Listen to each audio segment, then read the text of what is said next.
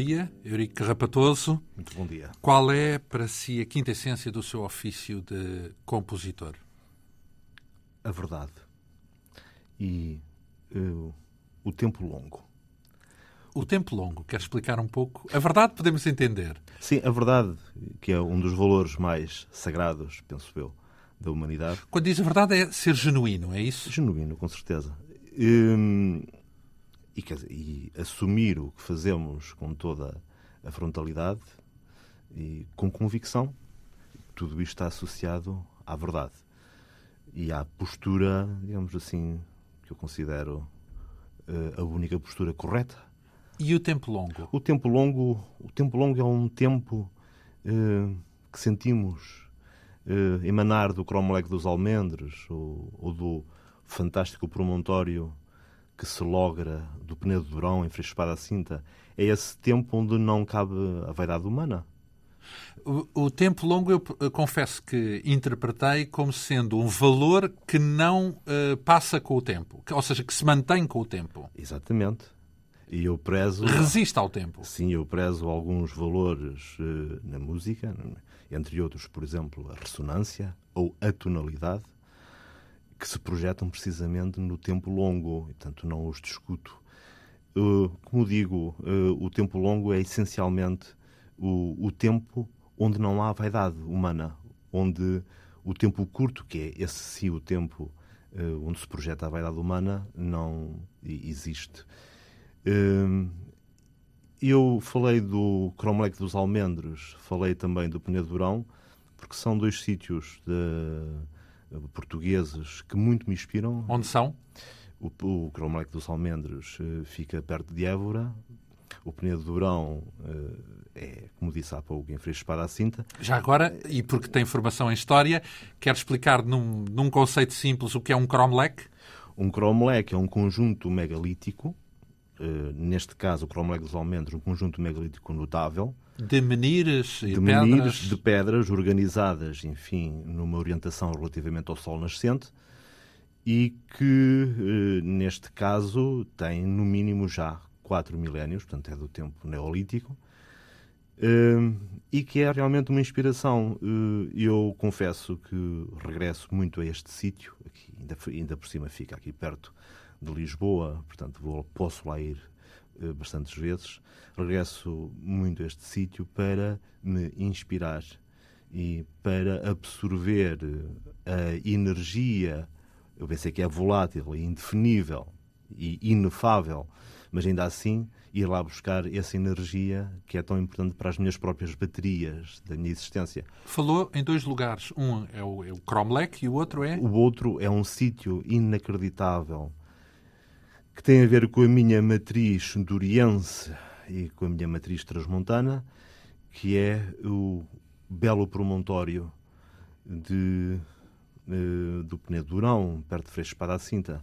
Ali temos uma visão extraordinária sobre o Rio Douro, numa escarpa a pique, eh, com uma altitude incrível de cerca de 400 metros e com uma característica: eh, aquilo fica num afloramento brutal de granito, absolutamente primário, todo aquele aspecto é dantesco, e esse afloramento eh, de granito, a certa altura, não nos deixa ver parte do precipício, ou seja, ele eh, forma-se numa reentrância. Ou seja, nós olhando para o abismo, vemos um abismo absolutamente no seu estado mais puro e radical. É um púlpito, é um, assim. É, é, um púlpito, precisamente, sobre o abismo. E aquele locus horrendos é extremamente inspirador. Também. Lembrar eh, o local, onde é? Uh, Freixo Espada à Cinta, é, é fundamental conhecermos este sítio em Freixo Espada à Cinta, eh, sobre o Rio Douro. Como é que se chama o, o Penedo sítio? Durão. Penedo Durão. Penedo do Durão. Toda a gente Penedo conhece? Durão. Penedo Durão. Penedo Durão. Exato. Uh, que toda a gente conhece eu não sei se toda a gente conhece, mas. Não, indo lá. Ah, sim, com certeza. sim, quer dizer, orientamos-nos perguntando sim, a alguém por fica, lá. Fica, fica estamos, perto de Freixo Espada assim. Estamos a tentar aqui estabelecer um roteiro de fim de semana, no fundo. É, é Ora, uma bela ideia, é uma bela ideia. Eh, tenho eu que apresentar aqui eh, as credenciais do meu convidado, Eurico Carrapatoso. Nasceu há 45 anos em Mirandela, no distrito de Bragança, justamente, traz os montes. O primeiro interesse uh, na área do saber foi no campo da história, é essa, de resto, a área inicial de formação universitária. Só a partir dos 23 anos é que Eurico Carrapatoso se iniciou nos estudos musicais, tendo como professores, uh, numa primeira fase, José Luís Borges Coelho, como maestro do Coral de Letras, e depois também Fernando Lapa e Cândido Lima, no Conservatório do Porto. Aos 26 anos, Eurico Carrapatoso matriculou-se no curso de composição da Escola Superior de Música de Lisboa, onde foi aluno de Constança Capdeville, e uh, terminou o curso de composição do Conservatório, com, uh, tendo como professor Jorge Peixinho. Entretanto, tornou-se ele próprio uh, professor de composição, nomeadamente no Porto, uh, em Coimbra, em Lisboa, não apenas na Escola Superior de Música, mas também no Conservatório e na Academia de Amadores de Música. Como compositor, Eurico Rapazoso uh, representou Portugal por três vezes na Tribuna Internacional de Compositores e recebeu três prémios, um em Tomar, outro nos Açores e ainda um, um prémio no âmbito do Festival de Cantoni Gros, uma localidade perto de Barcelona. O que é que se passou para o interesse pela música só, ser, só ter surgido a sério a partir dos 23 anos? Em boa verdade, o interesse pela música é muito anterior. Uh, o que se passa é que só aos 23 anos é que comecei os estudos teóricos da música, porque a minha relação afetiva com a música é uma relação imemorial na minha existência. Tocava em algum instrumento? Uh, tive tive um, uma guitarra como prenda de, de, anos, nos meus 13 anos. Uma, guitarra espanhola, portanto, uma viola, Uma viola, sim. Uh, que me iniciou, digamos assim, na prática musical bem entendido de ouvido, como repito, teoricamente, Mas música só mais tarde. Ou música pop? Uh, música, se quiser, ligeira, nomeadamente uma música ligeira boa. Uma música ligeira boa, porque só há dois tipos de música, boa e má. E, por exemplo, quando falamos de música ligeira, uh, em Tom Jubim, estamos a falar de música ligeira de alta qualidade. Cantava também? Não, tocava. E havia lá um disco em casa que foi muito importante na minha formação, confesso, um disco do, do Baden Powell, o grande guitarrista. Mais um caso sério, não é? Que acompanhou durante muitos anos Vinícius de Moraes. Exatamente. E o Baden Powell tinha um disco eh, muito bonito em que ele fazia umas adaptações para guitarra, portanto era um disco só com guitarra, umas adaptações de umas peças do Tom Jobim, entre outras. E havia lá um samba de avião, uma peça belíssima do Tom Jobim, que muito me impressionava na altura e eu, com os meus 15 anos, eh, de uma maneira absolutamente autodidata, tirei de ouvido. Eh, portanto, eu tive uma propedêutica eh, no, no meu sentir, na minha matriz harmónica, tive uma propedêutica tropical. A minha primeira abordagem... Eu, eu, eu, então e a música popular da sua terra? a música popular da minha terra teria depois um efeito mais tardio e numa, numa abordagem um pouco mais intelectual e cultural, se quiser. Uh, porque eu uh, trabalhei a música popular mais tarde, já depois da minha formação musical e da minha formação como compositor. Então, mas, mas, há aí um hiato, porque entre uh, tomar contacto com Baden-Powell, ou com o tropicalismo, ou com Tom e, Jobim, etc., e, e, não e, apenas... e mergulhar no mundo da música erudita, vai um passo ainda grande. Sim, vai um passo grande, mas posso explicar em, em duas penadas os vários passos. Portanto, tenho essa primeira fase em que, nomeadamente, integrei um grupo rock, fazendo fazendo a parte de guitarra baixo e que me deu muito, muito sentir do pulsar harmónico. Uh, nomeadamente, nós tirávamos uh, uh, aqueles grupos do dito rock, rock, progressivo, como os Gentle Giant, os Genesis, os Yes, nos anos 70. Portanto, nós tivemos, de facto, uma. Quando ouve hoje essa música, ainda tem algum sentido tenho de admiração? Com, tenho com certeza um sentido de admiração, porque quando se fala de Gentle Giant, por exemplo, está-se a falar de um grupo onde transborda a expressão musical e o talento e até o virtuosismo. Vamos lá ver se nos entendemos. O Gentle Giant não é, não é, é não é propriamente. É uma os, pena os, não termos aqui uma amostra. Os desertos Agora para ilustrar. Dos, dos morangos com açúcar. O Gentle Giant é um grupo constituído por eh, profissionais eh, talentosos, inspiradíssimos e que tinham uma notável formação eh, teórica, académica, musical. Portanto, não era brincadeira. E, como digo, eh, na altura foi extremamente importante na minha formação. Depois. Tinha músicos na família? Não. Tinha não tenho, não tenho músicos na família, mas já agora, depois, quando ingresso na universidade, eh, no meu curso de História, então aí eu comecei a tomar consciência da grande música erudita, da grande música sinfónica, do grande repertório, porque comecei também na altura a assistir aos concertos. Eh, Qual foi a porta de entrada? Que compositor é que abriu esse caminho? Com certeza que se escutava lá em casa desde sempre os grandes mestres, não é? Os primeiros, digamos assim, o Tchaikovsky, o Wagner, uh, o Beethoven, com certeza que lá em casa lá era, em casa, era o pai, é, era o meu pai, o meu pai, principalmente o meu pai que era um melómano inveterado e um germanófilo dos quatro costados.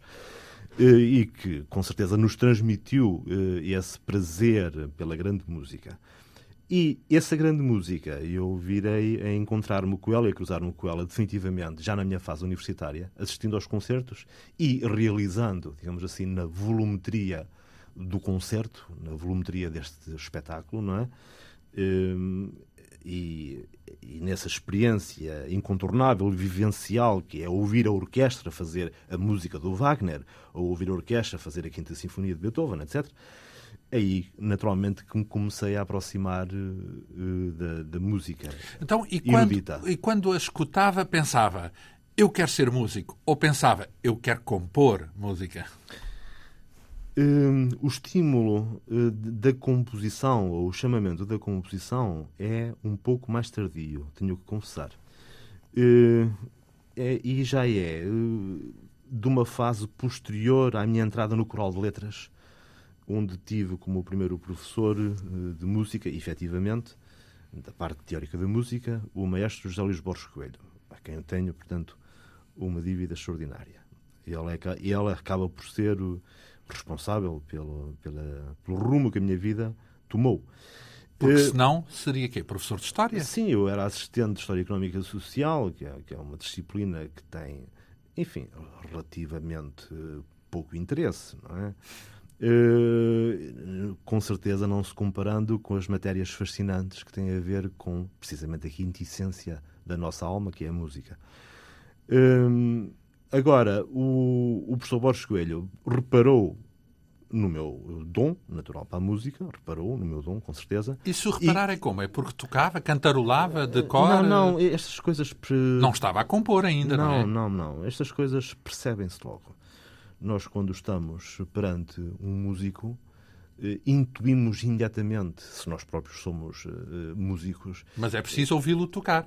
Ou ouvi-lo cantar, neste caso, não é? Ah, no seu caso era cantado. Sim, portanto, eu entrei no coral de letras para cantar, fazendo, ingressando no, no naipe de baixos do então, Mas é o quê? É ter ouvido? Qual é a característica distintiva de, de, alguém que promete uma carreira? É, por exemplo, o facto de. Deixa lá ver. O facto de, passados dois, três ensaios, eu saber não apenas a minha parte do baixo, digamos assim, mas saber a parte do baixo, do tenor, do alto e do soprano de cor. Quer dizer, é este tipo de coisas que acabam por ser uma revelação tangível, material, de um potencial, ou se quiser, de uma força da natureza que está ali dentro de nós. E o Borges Coelho teve consciente, teve com certeza a consciência. E disse-lhe? De... Ah, disse-me, com certeza. Oh, deixe lá a história. Não, disse-me. Avance para a música. Disse-me, disse-me na altura que, que tinha que aprender e disponibilizou-se com, com um desinteresse humanista perfeito, não é? Desinteressou-se. Ele é verdadeiramente um homem do Renascimento, o Borges Coelho. Uh, ensinou-me a composição, ensinou-me a harmonia tonal. Eu até diria de outra forma. Ensinou-me a maravilhosa harmonia tonal. E de uma forma maravilhosa, porque o estilo do Borges Coelho é um estilo maêutico, um estilo socrático, ou, deixa, ou seja, deixa-nos chegar lá pelos nossos próprios meios. Isto. Eh, que é aquilo que é recomendável em qualquer circunstância, não é uma com coisa. Com certeza. Não, mas não vamos, é? lá, vamos, lá, ver. Se a, a, pessoa que está diante de nós é uma pessoa que não tem capacidades, ou que tem poucas capacidades, ou menos capacidades, o método, o método maêutico pode não ser, se calhar, o método mais recomendável. Nesse Bem, caso, é talvez o método aristotélico seja, tenha efeitos mais rápidos, pelo Ou menos. seja, o método da é o dúvida é, não, o método aristotélico, o, o aristotélico é mais um método de apontar o caminho, dizer como é. é assim. É, é assim, exatamente. O- o- mas eu acho que o método socrático é o mais nobre. Ah, isso sem dúvida. Não, não discuto sequer eh, esse facto. Quer dizer, a maiêutica é das coisas mais nobres de- da humanidade.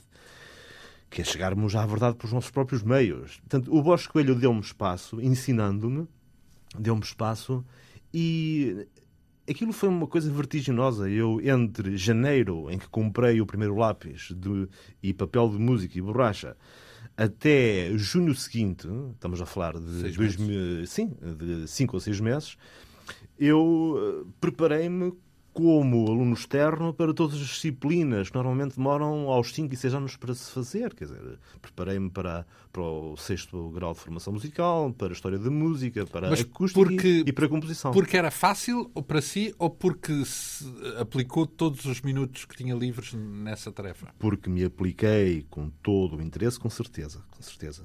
Mas também porque era fácil. Eh, hum, naturalmente, quando nós estamos, por um lado, empenhados, por outro lado, estimulados, e neste caso mesmo, eu diria, incendiados com uma tarefa e com uma missão, se temos ainda por cima hum, uma.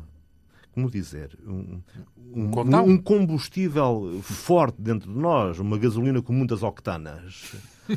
nós, com certeza, que chegamos muito mais rápido a determinados sítios que pessoas que têm nesse, um ritmo mais normal, digamos Então, assim. e aquilo com que deparou? Uh, neste caso foi no Conservatório do Porto, não é? Apresentou-se no Conservatório do Porto. Sim, como aluno externo, Eh, fiz aqueles exames com, com, muito, com muita galhardia, com um aplomb que ficou até Com, muitas célebre. com boas notas, é isso? Notas altíssimas, sim, sim, sim, de facto. O Altíssimas é quanto já agora? 20, 19, esse tipo Por aí de fora. notas. Sim, sim. E, e o, o mundo com que deparou? Na escola, no lado formal do ensino da música, no Conservatório do Porto, neste caso, eh, co- co- correspondeu à, àquilo que gostaria e que pretendia ver, ou nem por isso? Foi muito interessante. O, o, o- tipo de ensino eh, no- que eu recebi no, no Porto foi um, um ensino bastante interessante, porque Para já teve que sair da sua terra, não é? Teve que. Eu, na- eu, na altura estava no Porto, tinha, tinha terminado o curso superior de História, eh, estava, estava já a ensinar, estava profissionalizado no Porto, eh, era assistente de História Económica e Social, como lhe disse, e eh, pedi ao, ao meu pai se me podia suportar mais um ano economicamente às suas expensas eh, no Porto. O meu pai, com certeza que disse que sim, e anubiu com toda a- felicidade. O seu pai fazia o quê como Era atividade? médico, era médico e, e agricultor com muito orgulho. Mas no Conservatório de Música do Porto eu tive dois excelentes professores, o Fernando Lapa e o Cândido de Lima, cada um no seu estilo, um mais aristotélico, o Fernando Lapa, outro mais socrático, o Cândido de Lima, Hum, e que acabaram por ser personalidades eh, muito importantes e que tiveram uma influência cada vez mais definitiva na minha vida, porque cada vez se apontava mais o caminho. Então, o contacto, no fundo, foi bom. Quer dizer que não ficou desapontado com a Não. realidade da música. Não, não, não. Pelo contrário. Bem pelo contrário, não é? E, e mesmo no caso do Cândido Lima, que era, é uma pessoa de tipo eh, volátil e filosófico, eh, que, eh, deu-nos eh, aulas eh, extremamente inspiradoras. Eu, aliás, tive eh, vários professores, todos eles com o seu gesto característico, não é? Qual foi aquele que eh, terá talhado com mais vigor a sua, a sua formação? Eh, É talvez um pouco injusto responder a essa questão.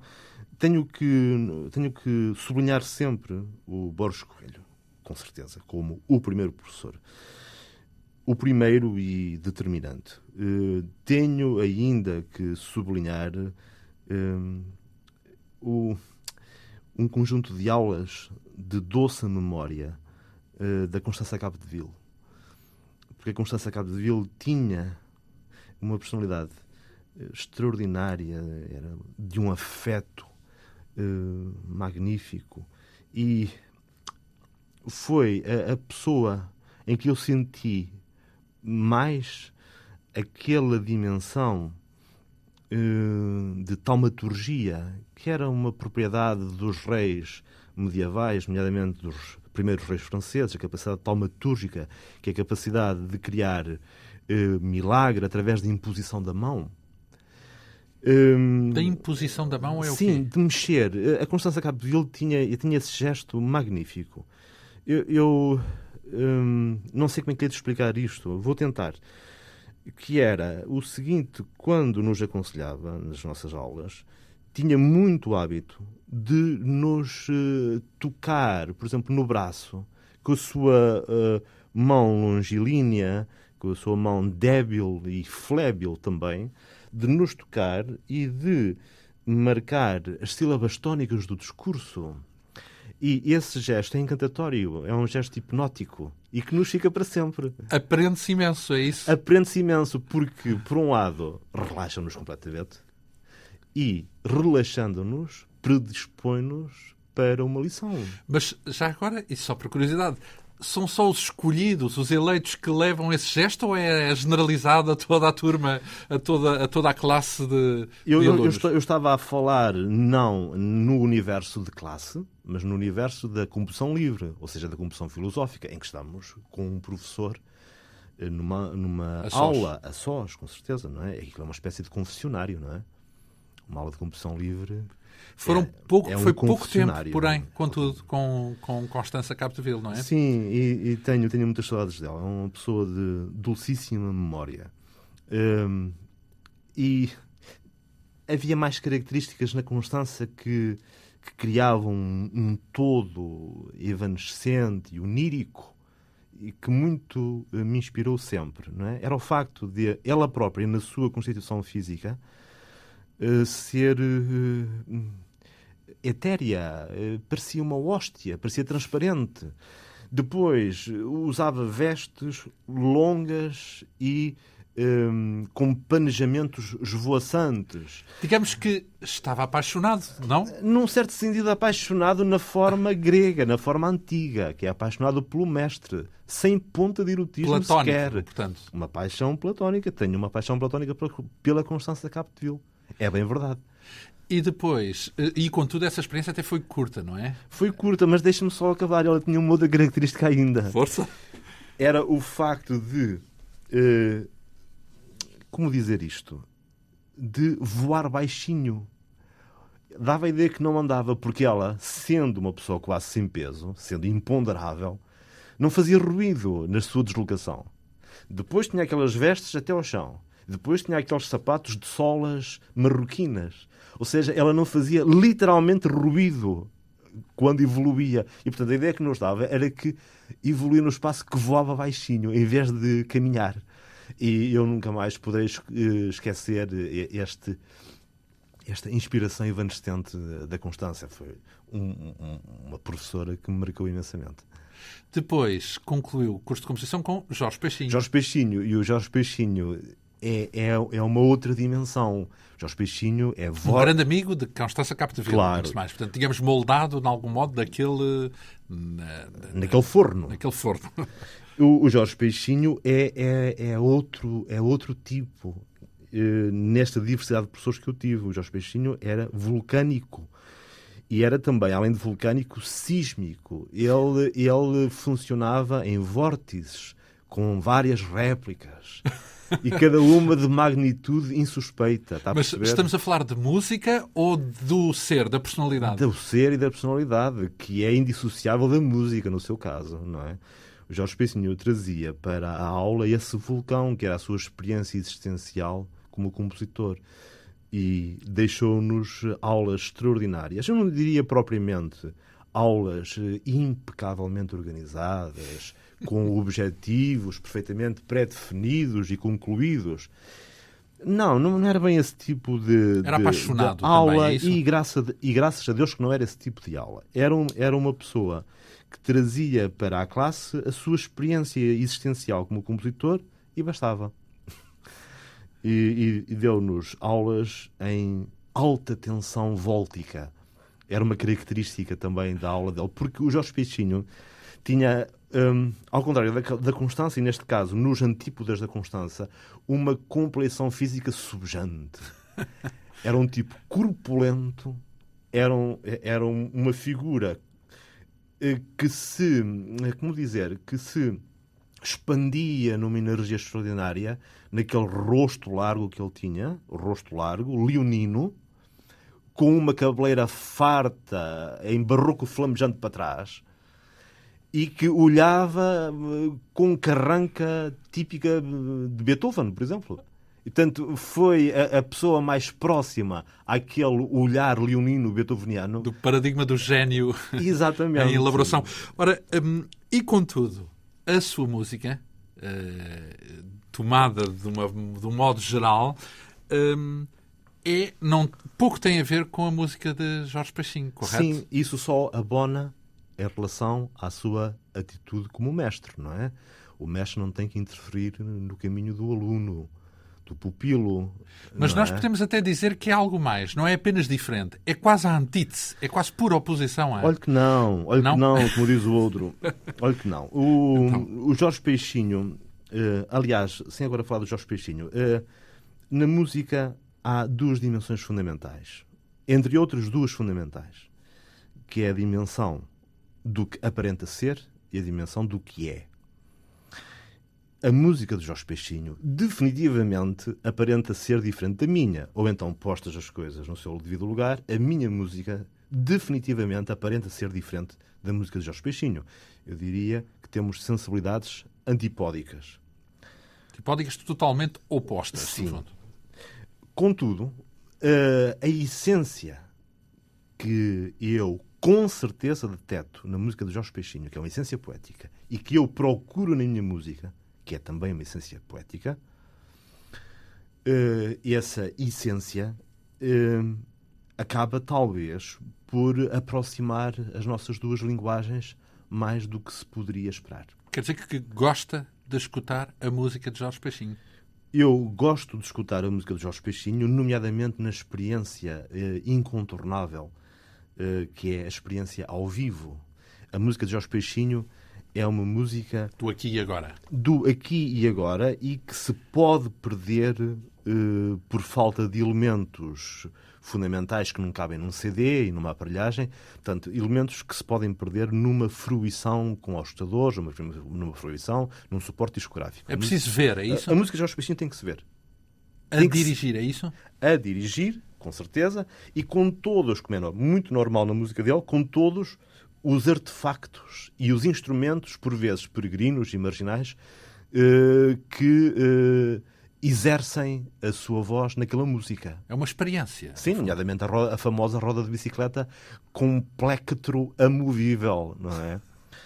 que é uma, uma, uma um instrumento, um instrumento criado. criado por Jorge Peixinho e que cria em quem escuta e em quem vê, ou seja, em quem ouve, cria uma uh, sensação de expressão musical uh, infinita. Vamos lá então tentar aqui estabelecer uma fronteira, porque quem conhece a música e até a pessoa de Eurica Rapatoso, a sua pessoa, Sim. Uh, estabelece, coloca-o num campo oposto ao da música mais dura, podemos assim chamar-lhe, entre aspas, Sim. mais atonal, menos Sim. melódica, ou menos. Enfim, há muitas formas de chamar. Sim. A ideia acaba por ir parar sempre ao mesmo. Uh, há, há, quem lhe diga menos musical, o que será se calhar um abuso. Isso, não, isso é um abuso. É um, e é um preconceito. Eu, exato. Que eu deploro. Uh, ora, o que é que. Uh, qual é a divisória correta? Porque se existe algo de mais do, em comum entre si e Jorge Peixinho do que aquilo que se pode imaginar, então onde para a fronteira que o distingue dos, das correntes dominantes do século XX? Com certeza que eh, ao nível, lá está, das aparências, ou seja, da sensação que nós temos pura e simples ao escutar uma peça e ao escutar outra, não é?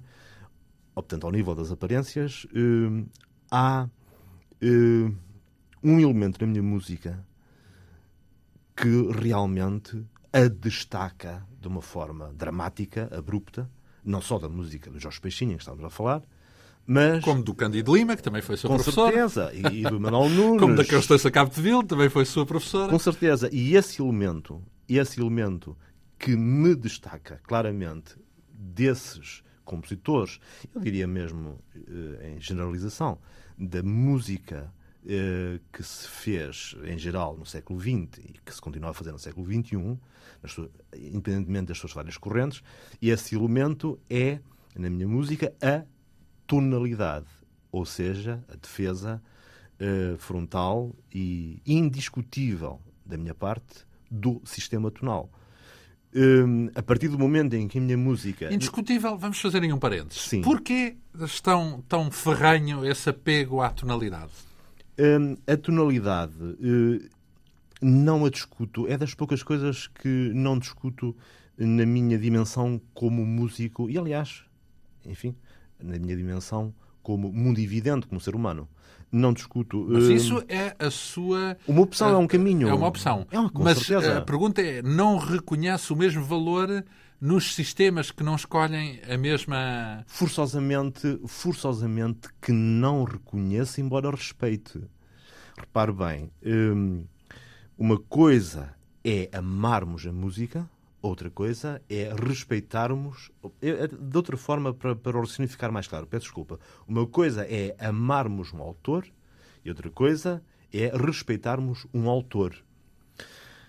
Há autores que eu amo e respeito, e aí estou numa espécie... E outros que só respeita. Exatamente, e estou numa espécie de plenitude e de correspondência total, matricial e existencial com esse mesmo autor. Isso são todos, num, arrebanhando-os a todos, todos até ao século XX. Eh, Não necessariamente. Não necessariamente, depois podemos falar disso noutra ocasião com mais calma. Mas há muitos autores, muitos autores, nomeadamente, temos que confessar, autores próximos de nós, no século XX e no século XXI, que eu respeito, evidentemente, mas que não amo. É mesmo assim.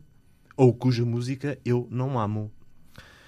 Hum, a tonalidade, hum, no meu caso, é um caminho, faz parte da minha matriz, faz parte da minha existência, ou da minha verdade. Foi assim que começámos a conversa há pouco. Faz parte da minha quinta essência. E devo-lhe dizer o seguinte: a forma como eu a encaro é é desta maneira. A tonalidade não é um estigma que menoriza, mas um privilégio que nobilita.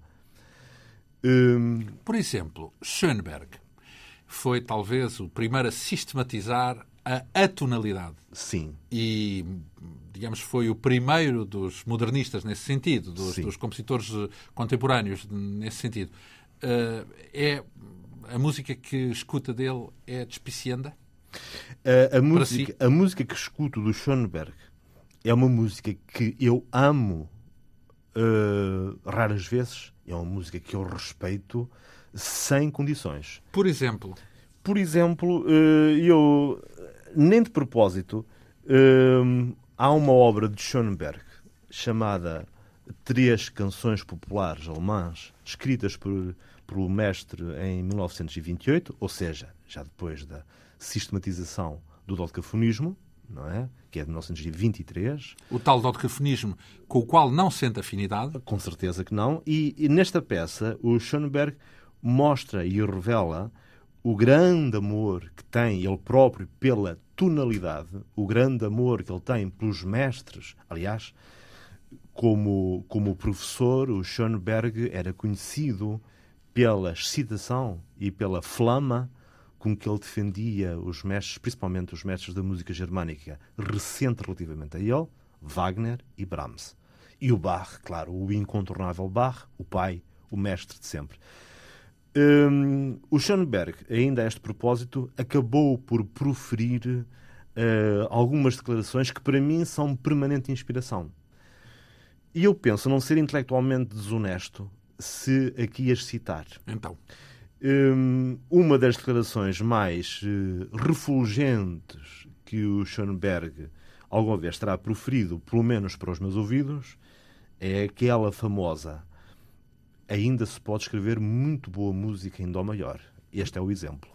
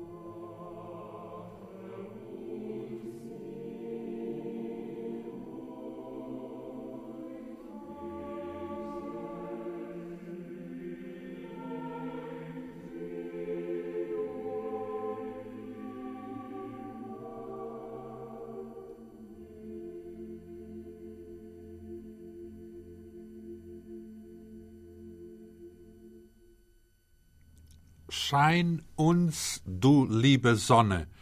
Ilumina-nos, ao querido Sol, uma das uh, Deutsche Volkslieder, ou se quisermos, das canções populares alemãs de Schönberg. Ora, o que acontece é que uh, a escolha, é preciso aqui sublinhar, do nosso convidado o compositor Eurico Carrapatoso. Acontece é que Schoenberg não ficou na história da música por causa destas composições, ou de composições como estas. Não, não ficou. Mas uh, antes... Uh, antes Isso de... não é um, um, um fator que o leve a, como é dizer, a valorizar a originalidade uh, em detrimento da beleza? Eu valorizo, sempre valorizei a originalidade, com certeza. Uh, só que uh, há uma obsessão pela originalidade. Uh, e, e, essa obsessão pela originalidade foi muito característica na, nos compositores da música do século XX. É, é, ainda um padrão que hoje sentimos. Há uma certa descontração já, uma certa despreocupação. Eu serei um caso dramático dessa despreocupação pela originalidade, não é? Eu como compositor, estou muitíssimo mais preocupado em escrever música do que em escrever história. E, por vezes, sentimos, eh, em alguns mestres, que eh, há uma, uma, uma, espécie de dramaturgia do ego naquilo que escrevem. E, em alguns casos, até mais do que dramaturgia, uma coreografia do ego. Eh, porque esta eh, necessidade, a priori, de se ser original, esta, esta espécie de de paramento sacrossanto da teologia da originalidade, um, tem a ver, afinal de contas, com um tempo curto e não com um tempo longo. Tem a ver com um tempo de paixões humanas. Então, mas uh, com um houve, tempo de vaidades. Não houve eh, uma quantidade enorme de compositores que conhece hoje exatamente por terem sido únicos e originais? Com certeza, e que os respeito imenso, sim, com certeza que sim, principalmente quando essa originalidade é correlativa da qualidade, que é o que me interessa efetivamente. Portanto, não basta ser original para si. Não basta, com certeza que não. Aliás, aliás, os compositores que eu amo verdadeiramente não foram compositores originais. Não é? O Brahms não é original, o Bach não é original. O Beethoven não é original? O Beethoven é original. E não o ama? Amo, com certeza. Mas. Eh, Portanto, e sei lá mais o quê? E o Haydn também? Sim, com certeza. E o Monteverdi? Com certeza, com certeza. Mas devo confessar que aqueles que me inspiram mais e que são, no meu próprio caminho, na minha própria conduta, verdadeiros faróis que me iluminam, são aqueles compositores que resistiram claramente às tendências da, da sua época. Tchaikovsky? Sim, eu, eu, repito, eu volto, eu volto ao Bach mesmo. O Bach que resistiu estoicamente à grande tentação da sua época, que era a tentação da ópera italiana, por exemplo.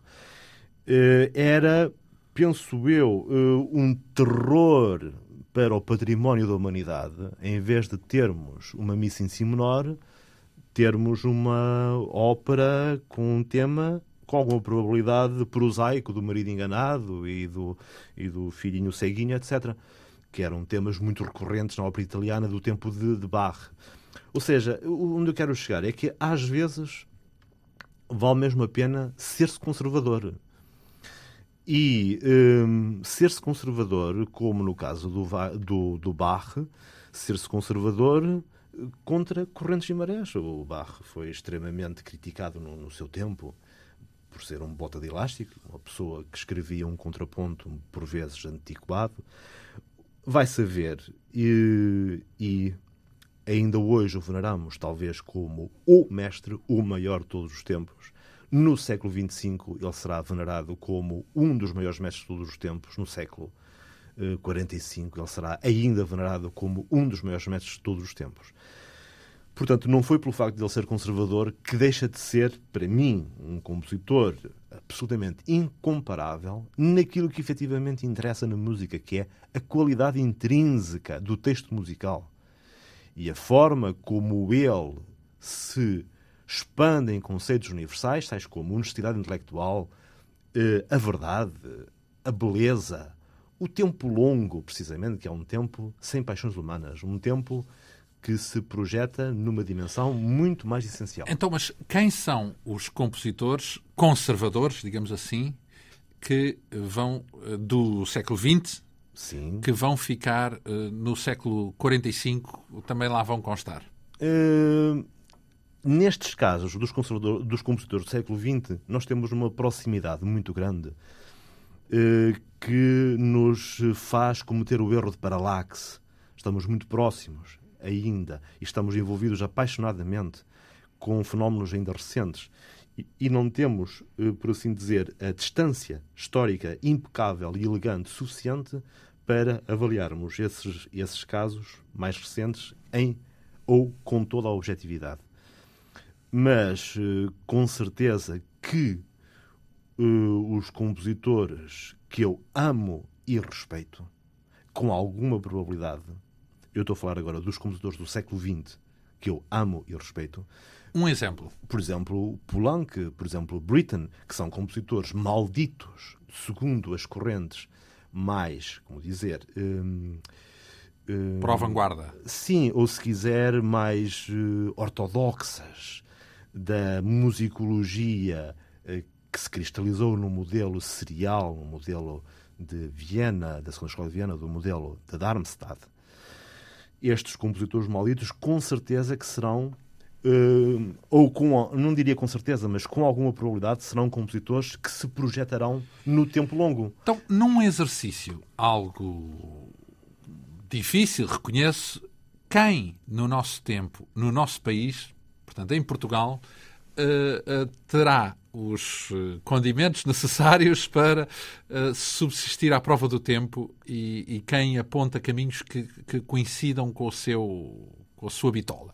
Uh, aí, cada vez mais difícil, cada vez mais difícil de ajuizar com objetividade.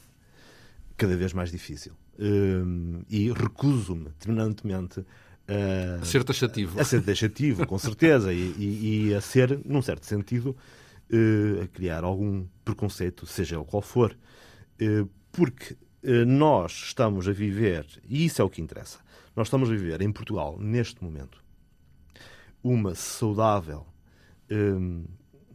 fenomenologia, quer quantitativa, quer qualitativa, sem precedentes na história da música portuguesa. Sem precedentes? Sem precedentes na história da música portuguesa. Nunca a música foi tão boa em Portugal, é isso? Não quero, não quero dizer isso. Sem precedentes na história da música portuguesa, recente, uh, ah. e havendo... Esse recente foi importante. Havendo, com certeza, o precedente do uh, primeiro renascimento da Comissão Portuguesa, Uh, no Cedevra, tempo, a escola da Cedevra. Com certeza, no tempo quinhentista e seiscentista. Uh, em Portugal está-se a viver, neste momento, um fenómeno que, ao qual eu tenho, ou que eu tenho designado como o segundo renascimento da combustão portuguesa. Vamos lá ver, só aqui um parênteses. Ao colocar, ao fazer essa avaliação, que é extraordinária, não é? Já é uma, é uma, é uma fasquia muito alta, está a dizer que melhor agora do que no tempo de Lopes Graças, Oli Braga Santos, Freitas, Luís de Freitas Branco, portanto, aquela que é considerada a geração. Eu não diria melhor, não arrisco dizer melhor, arrisco com certeza dizer maior em, em quantidade. Porque a quantidade também é um elemento muito importante aqui a reter. Repare. Portanto, há mais bons compositores uh, atualmente do que havia em quantidade Sim, os compositores, no miolo do século XX. Os compositores bons do miolo do século XX contam-se pelos dedos de uma mão ou pelos dedos de uma mão e de metade da outra mão. Neste momento, no segundo renascimento da composição em Portugal, nós temos hum, 144 compositores ativos. Já os contou? Sim, e é uma lista que é uma lista aberta. Mas eu explico, há 144 compositores ativos e que são objetivamente compositores. Ou seja, a sua música é feita, tocada e vem a público. E estão ativos nessa justa medida ou nessa justa correlação. Então, vamos. Mas desses 144 compositores ativos, há com certeza uma percentagem importante eu diria, arriscaria de uns 20%, aí cerca de 20 a 30 nomes, que são compositores notáveis, quer sob o ponto de vista do métier composicional, quer sob o ponto de vista da iluminação das suas ideias, quer sob o ponto de vista da imaginação, eh, quer sob o ponto de vista da poesia meridional, que emana talvez como valor normal entre estes mesmos compositores. Vamos a um exemplo. Por exemplo, o Fernando Lapa é um caso de um compositor eh, também transmontano, eh, nascido em Vila Real em 1952. Aristotélico. Aristotélico, foi meu professor eh, no Conservatório de Música do Porto e que eh, tem uma característica na sua música eh, clara e inequívoca, que, que é o facto de ser eh, generosa, do ponto de vista rítmico, melódico, cheia de pulsão vital. E eu convidá-los-ia a ouvir um excerto de uma obra sua, plural, para clarinete e piano.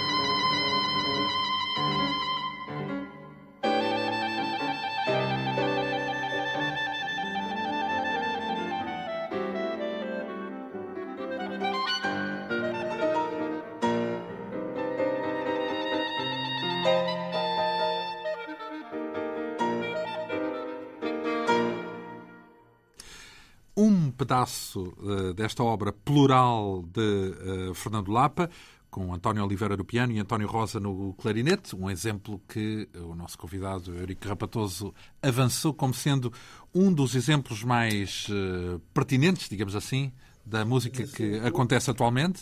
E o, o que caracteriza a, a, a música atual em Portugal, além da quantidade e da qualidade, é o facto de haver uma latitude enorme de expressões que vai desde o Emanuel Nunes até o meu próprio caso. Uh, ou seja... O Emanuel Nunes que, já sei, não faz parte daqueles que ama. Daqueles cuja música ama. Não, de forma alguma. Eu respeito a música dele, não amo. Uh, mas uh, é esta a característica fundamental, é a diversidade. E a música portuguesa só tem a ganhar com isso. Tem que se, com certeza, tem que se tirar o chapéu. Há, a ação pedagógica do Sr. Professor Borgman, que tem uma relação direta ou indireta com este fenómeno do renascimento da música Ora, portuguesa. Deu um exemplo do Fernando Lapa. Bem, se bem que é uma geração mais antiga do que a sua, é, é verdade que é do nosso tempo, claro, Exato. ainda hoje, mas uh, não é propriamente dos mais jovens. Sim, da, uh, exato. Eu podíamos ouvir, podíamos da, ouvir uh, já de imediato, por exemplo, o, um exemplo musical do Luís Tinoco que é um dos mais brilhantes compositores, eh, dos jovens compositores ativos, com uma carreira internacional lançadíssima e a música do, do Luís Tinoco eh, é de uma qualidade extraordinária de escrita. Podemos ouvir aqui sobre textos de Camilo Peçanha, podemos ouvir aqui Trois poema de Lorient, um dos andamentos do Delicato.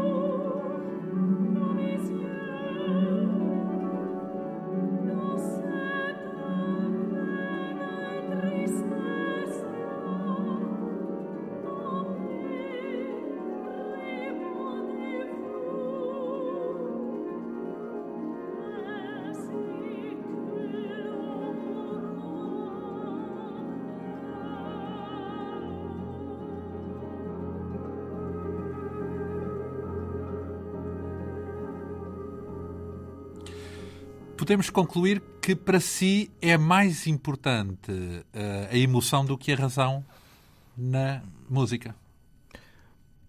Uh, tem, que, tem que haver as duas dimensões para respeitarmos, talvez, pelo lado da razão, para amarmos pelo lado da emoção. Tem que haver essas duas, essas duas dimensões. Quando ouvimos este excerto. Amo e respeito este excerto do Luís Tinoco. Portanto, tanto a emoção como a razão. Com Digamos certeza. que está bem concebido e ao mesmo tempo toca-lhe. Completamente. Não é, não é a mim, toca-nos a todos. Toca a humanidade.